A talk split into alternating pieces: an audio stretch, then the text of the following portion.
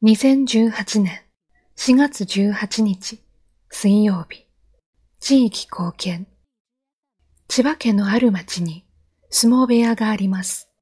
関取を目指す若い力士が日々汗を流して稽古に励んでいます。町内会では毎年子供秋祭り大会を開催しますが、その時に大好評なのが若い力士たちと子供たちとの触れ合いです。いろいろなゲームや綱引きなど大柄な体型の力士たちが満面の笑みで遊んでくれるため、子供たちも大喜びです。町内会の依頼を受け、親方が了承してくれたおかげですが、そこには地域で支える相撲部屋、その期待に終えようとする力士たちという総合の強い絆を感じます。この関係は企業と地域との関係にも通じるでしょう。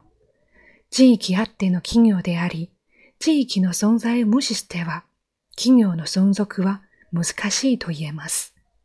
すでにこのことを十分に理解し、様々な形で地域貢献に努めている企業も多いようです。これから着手という企業であれば、周辺の清掃など身近なところから取り組んでみてはいかがでしょうか。今日の心がけ、地域とのつながりを深めましょう。